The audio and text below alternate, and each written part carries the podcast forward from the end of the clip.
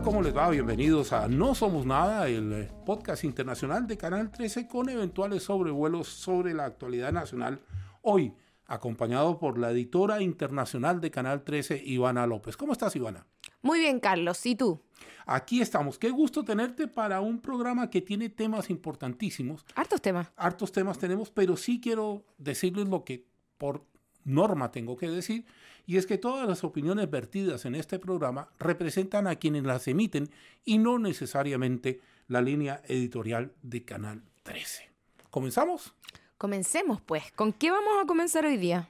Hay, hay esas mezclas que uno dice, ¿y qué pasaría si yo junto esto con aquello? ¿Y qué va a producir? Y si uno jugara a la alquimia, esa vieja ciencia que pretendía reconstruir el oro, podía empezarse a preguntar pero la, el rumor que sobrevoló la semana era un rumor que era eh, el rumor más raro que a mí me ha tocado escuchar en mucho tiempo. Una cumbre de un líder aisladísimo con otro tan aislado como el anterior. Le descifro el, el, el, acertijo. Se van a juntar o podrían juntarse o está en ciernes una cumbre entre el señor Vladimir Putin, el presidente de Rusia, y don Kim Jong-un, presidente de Corea del Norte bajo la denominación internacional. Uno podría llamarlo dictador, hay, hay varias cosas. La pregunta es, tan, tan, tan, ¿qué es lo que pretende Putin juntándose con Kim Jong-un? Bueno, hay varias cosas. Esto se sabe a través de la inteligencia estadounidense y eso también es un punto en que podríamos eh, hablar de por qué la inteligencia estadounidense o el gobierno de ese país hace eh, tanto hincapié en esta, en esta reunión y en esta información que tienen, como lo hizo también hace un tiempo con China cuando se supo que China estaba haciendo acuerdos para entregarle armas a Rusia. Básicamente lo que quiere Vladimir Putin es eh, fortalecer sus alianzas y con miras también a eh, su incursión y su invasión de Ucrania. Hoy día em, el ejército ruso está falto de municiones y armas que eh, son de la era soviética, ¿cierto? O que serían muy compatibles con las que tiene Norcorea y por otro lado, Norcorea lo que está buscando es tecnología que pudiera incorporar a su eh, desarrollo nuclear, armamentístico nuclear, pero también algo muy interesante que tiene que ver con los alimentos.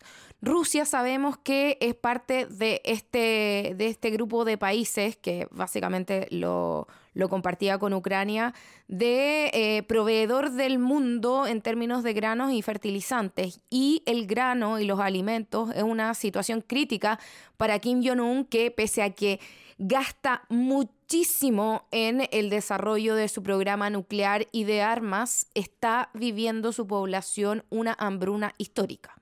Sí, uno, uno cuando mira a Kim Jong-un tiene que hacer varias, varias cosas, colocarlas en orden. Primero, eh, él heredó la vocación militarista de, de su eh, abuelo y padre, claro. bajo el argumento de que lo único que a él le sirve para persistir en el poder es ser muy potente militarmente. Eso es parcialmente cierto porque nosotros periódicamente informamos de estos ensayos que provocan alarma y sabemos que tienen un misil de capacidad intercontinental. Eso es lo que dice la teoría. Esperemos que no lo tenga que probar. Pero por otro lado, tiene un manejo tan férreo de la comunicación interna de Corea del Norte que en Corea del Norte la gente yo no creo, no sé si alcanza a darse cuenta que tienen hambruna. Sabemos que la tienen y sabemos que sus eh, tasas infantiles de desarrollo son precarias. El punto de esto es que quizá lo que Kim vea en Putin es un seguro contra Estados Unidos y Putin a su vez lo que ve en Kim es cómo seguir fastidiando a Washington porque aquí hay otro invitado de piedra que lo mencionaba Alberto Rojas, tú conversaste en Enfoco, que es el programa que tú conduces, el internacional de la 2 del 13. Que es China. Que es China. Y en ese orden de ideas, esa es la trilogía que Estados Unidos por ningún minuto quiere tener en este momento. Le quiero agregar algo antes de volver contigo. Estuvo en Ucrania el secretario de Estado de los Estados Unidos, Anthony Blinken. De sorpresa. Y una línea roja acaba de cruzarse. Otra más, los aviones eran la primera. las municiones de uranio empobrecido eran la segunda y eso ya se sabe que van a recibir. Estas municiones de uranio empobrecido lo que aumentan es la capacidad de destrucción del proyectil en cuestión, no son nucleares. Pero, para volver al tema Putin, Putin-Kim, eh, esto todo lleva a que Kim vaya a Moscú un poco menos a decirle ya, don Vladi, ¿usted qué quiere?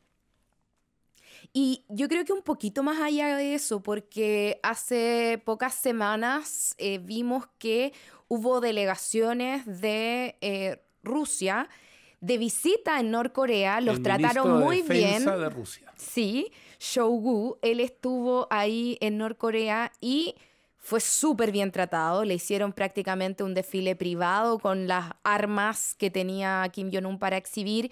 Y esto quiere em, decir que las conversaciones ya están avanzadas y se cree que esta cumbre sería un poco para em, ya llegar a un, a un acuerdo que, que, ya está conversado, que ya han habido intercambios, sabemos, de cartas, de delegaciones, y que vendría entonces a a poner esta guinda a esta alianza tan temida por Occidente que sería vincular ya mucho eh, más formalmente y en una mira de desarrollo armamentístico a Rusia con Ucrania y aunque no se hable mucho, sabemos que China también tiene un papel que jugar ahí. ¿Usted leyó 1984 de George Orwell? Sí, por supuesto. El gran hermano, ¿no? No lo digo a propósito del programa de una estación de televisión amiga.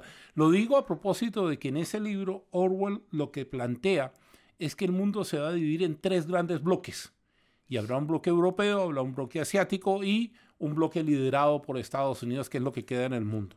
No habla mucho Orwell de África, pero a mí lo que me llama la atención a raíz de lo que, lo que estás diciendo es que podríamos hablar de una especie de nuevo pacto de Varsovia y de nueva división de otra cortina, que en este minuto no sé cuál sea, qué cortina, porque ahora la cortina de hierro ya no existe. Pero digo, eh, hay una especie de cortina que se está fraguando entre China y la influencia que China tiene en Asia, Corea del Norte y Moscú. Y del otro lado queda Ucrania, que seguramente, a pesar de todo lo que diga Zelensky, va a quedar dividida. Europa, la Europa OTAN, Estados Unidos. Y van a quedar en ambos lados países dando vueltas. En el caso de Europa, Hungría, Polonia, todos aquellos países que formaron parte de la, de la entonces cortina de hierro, por eso lo mencioné, y del otro lado las naciones asiáticas que se opusieron a Estados Unidos, léase Vietnam, por ejemplo.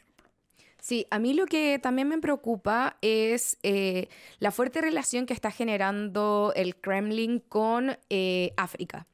Y no solamente lo hizo en su momento a través del eh, grupo Wagner, que no sabemos qué va a pasar con aquellos soldados que quedaron ahí o quién va a tomar el liderazgo, eh, pero eh, el reclutamiento de, de o el posible reclutamiento por parte del Kremlin eh, en África para llevar a cabo sus objetivos militares en otras zonas como Ucrania, también está traspasando el tema de África. Eh, ayer veía un titular que denunciaba una red de reclutamiento de combatientes en Cuba.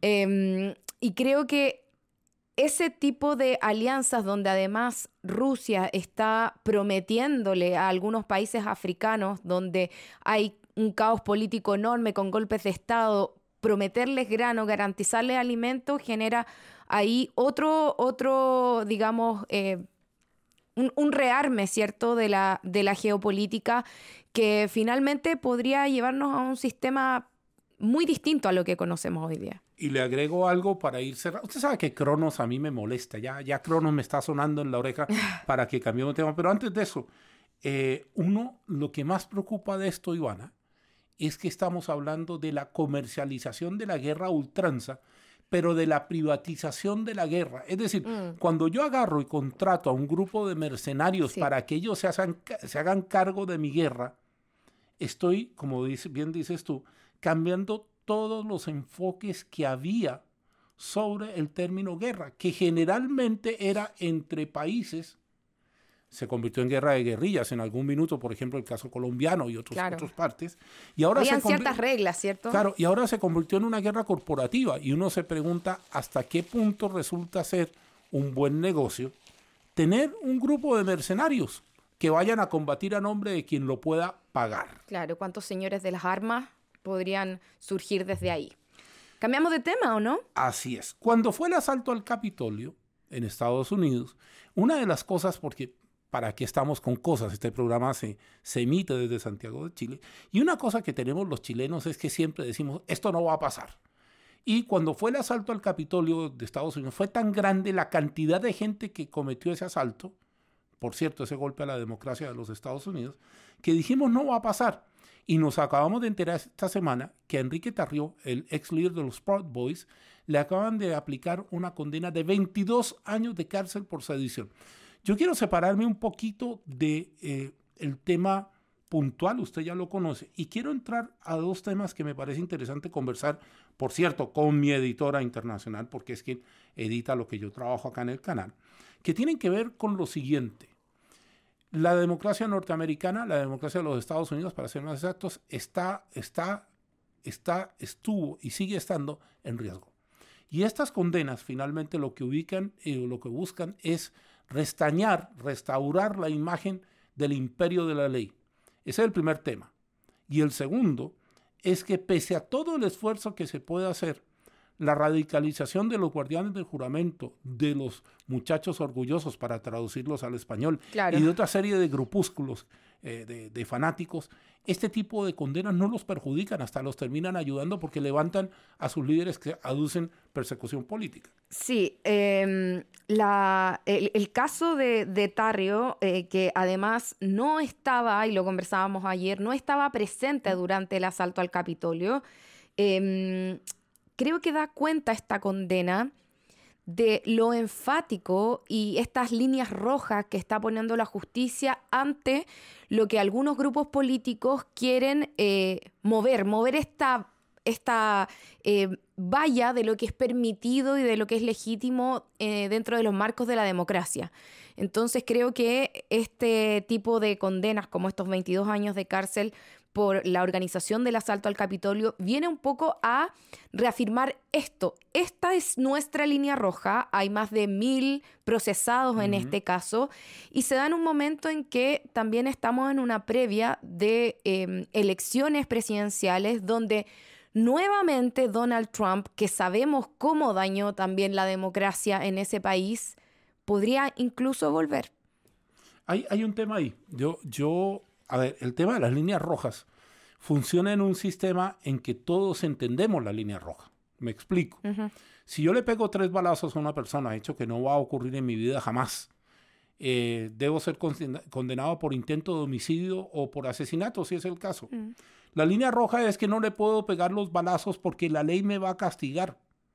Pero para los grupos de fanáticos esas líneas rojas no existen. Y por lo tanto, eh, esto, que está, esto que estamos hablando de que un candidato presidencial, porque parece que Trump va a ser candidato, está acusado de todo lo que uno lo puede acusar y algo más.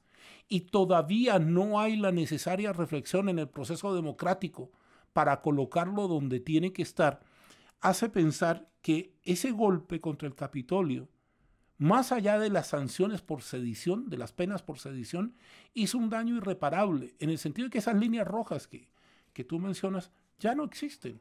Existen en quienes respetamos la ley. ¿Qué pasa si yo por principio no la respeto?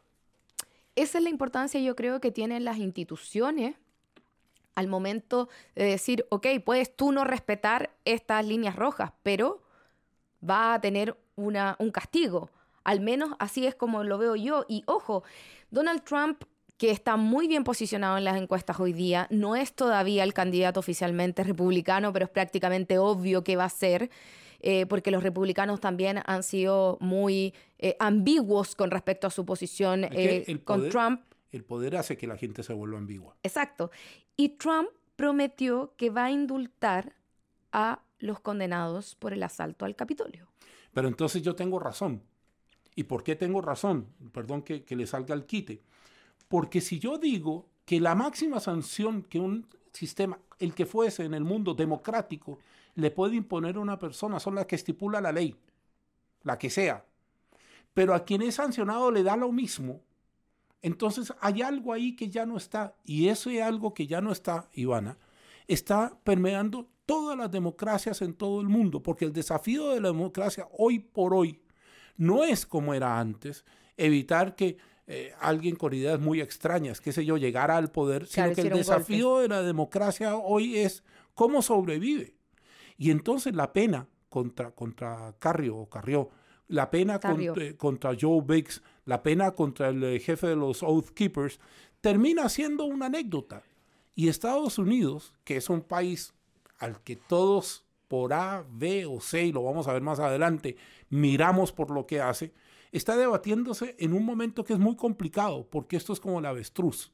Yo te impuse la pena, te meto a la cárcel 22 años, estamos listos. Y si el que llega lo indulta, como acabas de decir. Claro, yo creo que lo que tiene que llegar a, a, pasar o lo que debiese impulsarse es precisamente esa reflexión en la ciudadanía. O sea, ¿cuánto como ciudadanos estamos dispuestos a legitimar a una persona que no cree en las reglas? Esa es la reflexión que en el fondo tenemos que, eh, o ellos debieran impulsar en este momento tan clave para, para, la política estadounidense y para la política mundial, donde los populismos están eh, moviendo todos los espectros y desafiando todos los sondeos en todo el planeta. A mí siempre me preguntan cuando, cuando voy a, a dar charlas el tema de las redes sociales. Y yo quiero ubicar el tema de las redes sociales en este contexto porque nos sirve mucho con otro tema que tiene que ver con la verdad.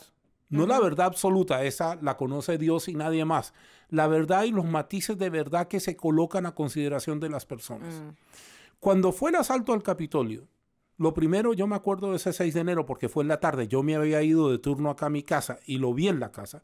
Yo lo primero que dije fue, no puedo decir el chilenismo que dije, aquí hay un golpe que no vamos a poder leer y nos vamos a demorar un buen poco en leerlo. ¿Por qué hablé matices de verdad? Porque para los fanáticos que asaltaron el Capitolio, eso era lo que ellos tenían que hacer. Claro. Para nosotros, que creemos en la democracia o en la forma de democracia, es una aberración. El problema de fondo es que la justicia eso sí no lo puede hacer. Yo puedo condenar a alguien por su participación, pero no le puedo cambiar la mentalidad a quienes creen que esa es la solución bien hablabas tú de populismo, es la solución a todas las dificultades que hay en el mundo. Mm. Sí, es un tema complejo. Yo creo hay que ver también qué va a pasar con el presidente Trump, que el expresidente Trump, que está enfrentando varios procesos eh, judiciales que hasta el momento han parecido favorecerlo más que perjudicarlo. un experto en marketing. Sí, yo vuelvo al tema. Eh, para no cerrar antes, porque nos, queda, nos quedan un par de segundos y quiero, y quiero usar ese par de segundos para, para, para dejarlo definido. ¿Qué herramienta le cabe a la democracia para defenderse ante los fanáticos? Si la democracia no estaba pensada para fanáticos. La democracia estuvo pensada para que los hombres nos pusiéramos y mujeres nos pusiéramos de acuerdo en qué queríamos de gobierno y cómo ejecutar ese gobierno.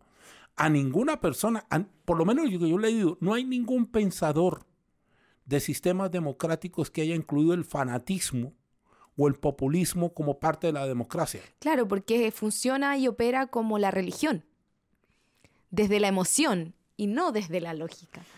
Y al operar desde la emoción, tenemos otro problemilla, Ivana, antes de avanzar. ¿Cómo hacemos para hacerle entender a la gente que está en peligro?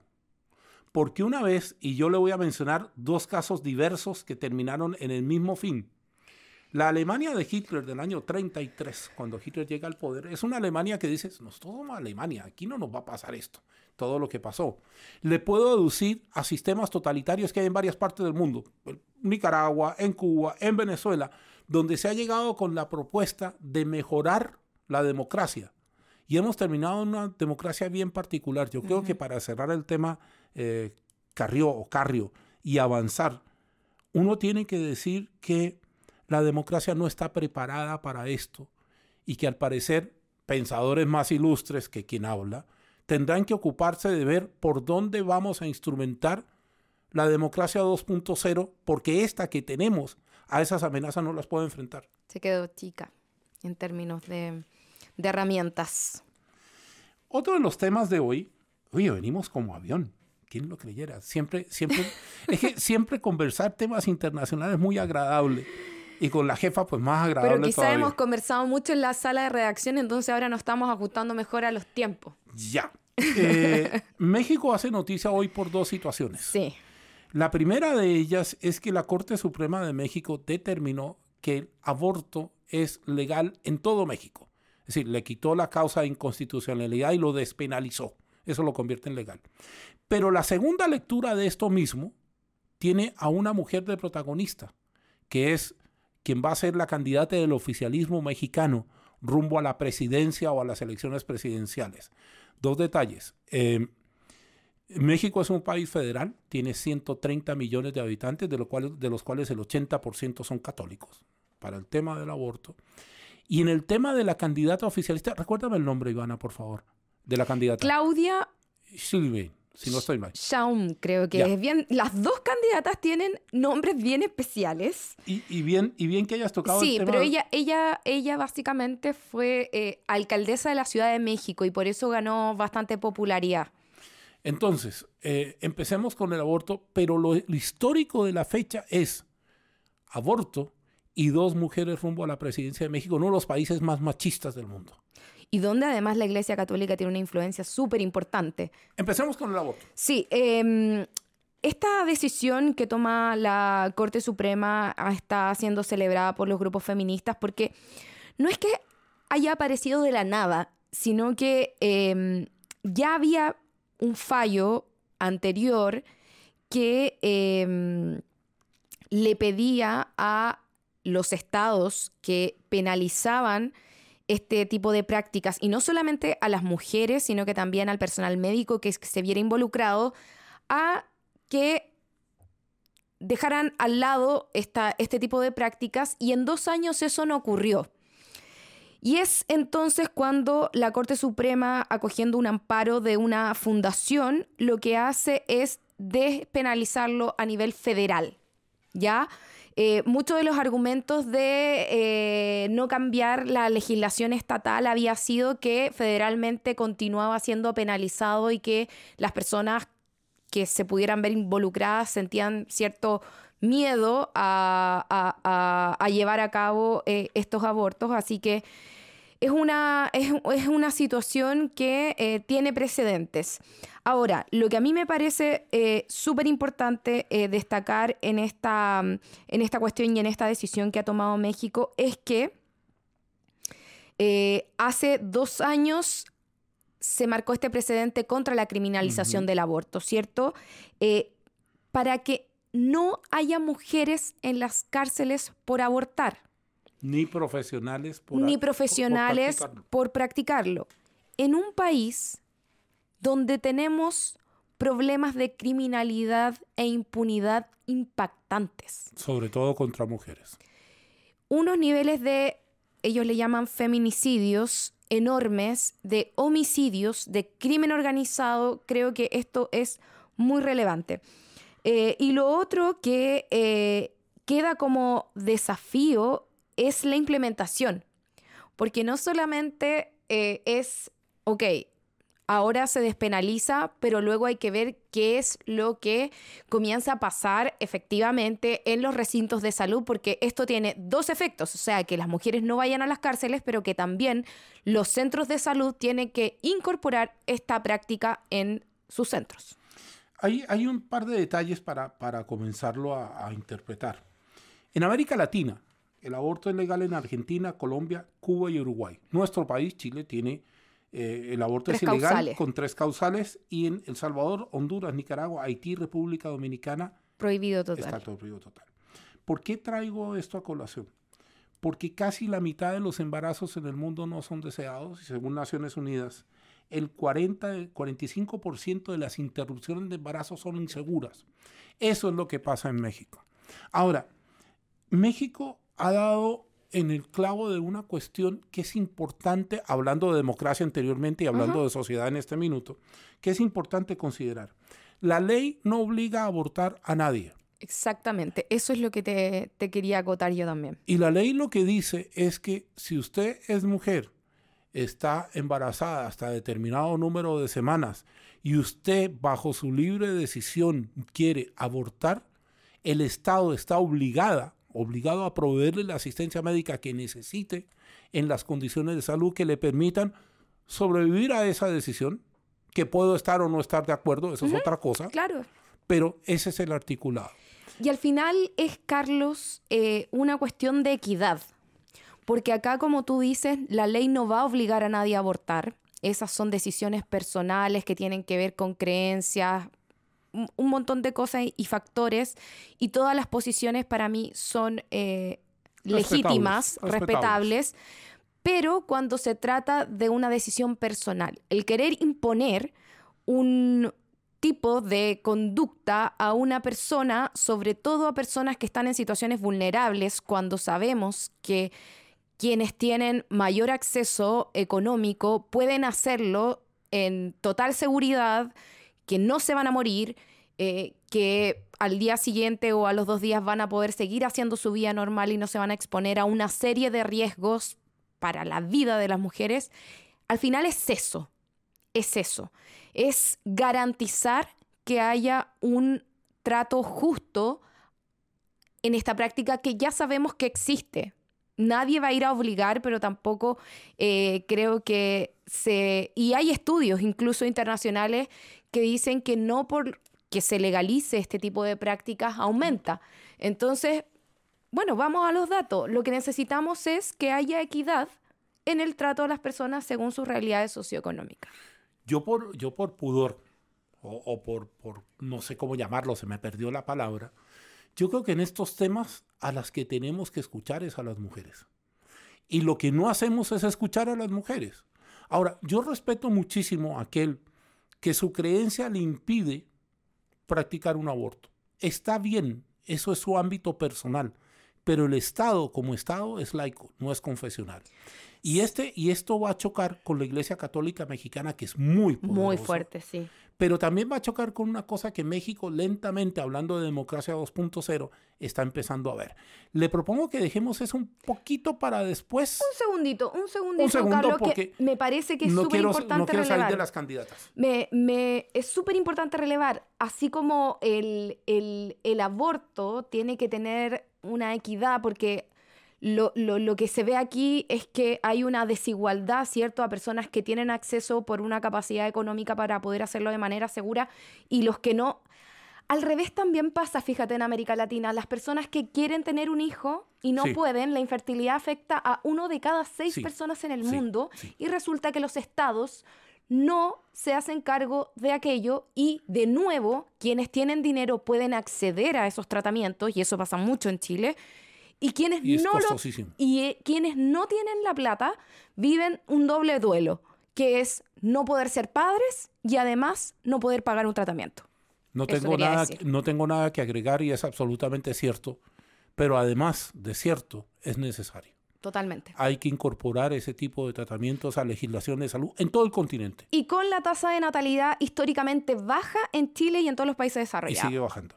Le voy a quedar debiendo el tema de las candidatas porque Cronos se me cruzó. Bueno. Pero el tema final de hoy es un tema que nosotros lo adoptamos con profunda reflexión, con detenimiento y con mucho respeto. La prensa del mundo se ha volcado a analizar lo que pasó en nuestro país hace 50 años. El lunes 11 de septiembre se cumplen 50 años del golpe de Estado en Chile. Y nosotros hemos visto con Ivana durante estos últimos 25, 30 días una serie de artículos que hablan de lo que pasó en Chile, que toman una perspectiva con respecto a lo que sucedió y a quienes les causa muchísima extrañeza en esos artículos que no hayamos sido capaces en Chile de llegar a acuerdos que en otras latitudes se dieron forzados, eso hay que reconocerlo, pero finalmente se dieron. Entonces yo quería conversar con Ivana en este tramo final de nuestro No Somos Nada de hoy, en cómo podemos los medios a partir de la experiencia que hemos ido acumulando, contribuir a que podamos conversar, contribuir a que la verdad se conozca, contribuir a que finalmente haya un acercamiento, porque las sociedades fracturadas no pueden progresar. Sí, aquí creo que es súper importante em, hablar del contexto en los que llegan estos 50 años, que tiene que ver con una saliendo de un estallido social importante, una crisis de seguridad, donde los discursos de la seguridad y el orden se toman la agenda. Y eh, tú hablabas de cómo ve el mundo este momento. Y la verdad, Carlos, es que yo creo que hay cierto estupor en el mundo eh, al mirar eh, la polarización que existe y la relativización de hechos que están documentados. O sea, el otro día veía un, em, un especial que hizo la televisión alemana, la Deutsche Welle, que en realidad trataban de explicarse cómo Chile a 50 años ha llegado a un punto en que la figura de Augusto Pinochet ha aumentado en popularidad entre hace 10 años atrás era del, creo que el 13%, eh, y ahora es del 36%. No me acuerdo la cifra exacta, pero ahí había una, diferencia como de 20 puntos porcentuales. Y la verdad es que ellos no, lo no, no se lo lograban explicar y en ese intento de poder dar luces sobre este fenómeno, de, que un tercio de la población incluso crea que fue necesario el golpe de Estado de acuerdo a las últimas encuestas, o que los jóvenes eh, menores de 35 se declaren que no saben nada, etc. Ellos planteaban que hay una cuestión que en Alemania, con la historia del holocausto que tienen, es totalmente eh, inentendible, que es relativizar y separar en una figura como Augusto Pinochet eh, el Pinochet gobernante, el Pinochet violador de derechos humanos eh, y el Pinochet corrupto. Esa capacidad que está teniendo el discurso de un, de un sector político de nuestro país de querer justificar unas cosas versus otras, y ellos se preguntaban, ¿es legítimo avalar a una dictadura, a un dictador por las cosas buenas? O sea, conversaban en Alemania, que está súper reglamentado, eh, el tratamiento que se da hasta el día de hoy, porque mm. sabemos que estos procesos impactan en las generaciones futuras y en cómo vemos eh, el sistema que queremos tener, em, a nadie se le ocurriría decir, pero esto fue lo bueno que hizo Hitler, digamos. Hay, hay una cosa, porque Cronos nos mata. Yo quiero cerrar el programa de hoy haciendo esta reflexión. El horror no se puede negar, la historia no se puede negar, los documentos no se pueden negar. El esfuerzo de negar la historia, el horror y los documentos hace que las sociedades repitan esos procesos. Hoy por hoy, y me hago responsable bajo la cláusula con la que siempre comienzo el programa, yo siento que tenemos que hacer algo más y tenemos que hacer algo más para poder conversar, para poder llegar no a un acuerdo, porque el rechazo es absoluto, pero poder llegar a una convivencia que nos permita progresar es una obligación que tenemos todos, en todas partes del mundo, con respecto a un proceso similar. Sí, trazar nuestras líneas rojas como sociedad eh, y ver cuánto es lo que estamos dispuestos a eh, defender esta democracia que hoy día parece tambalear frente a discursos que relativizan cuestiones que son claves para la democracia. Bien, a nombre de todo nuestro equipo, muchas gracias. El próximo jueves nos volvemos a encontrar para otro No Somos Nada. Muchas gracias, Carlos. nos vemos. Chao, chao.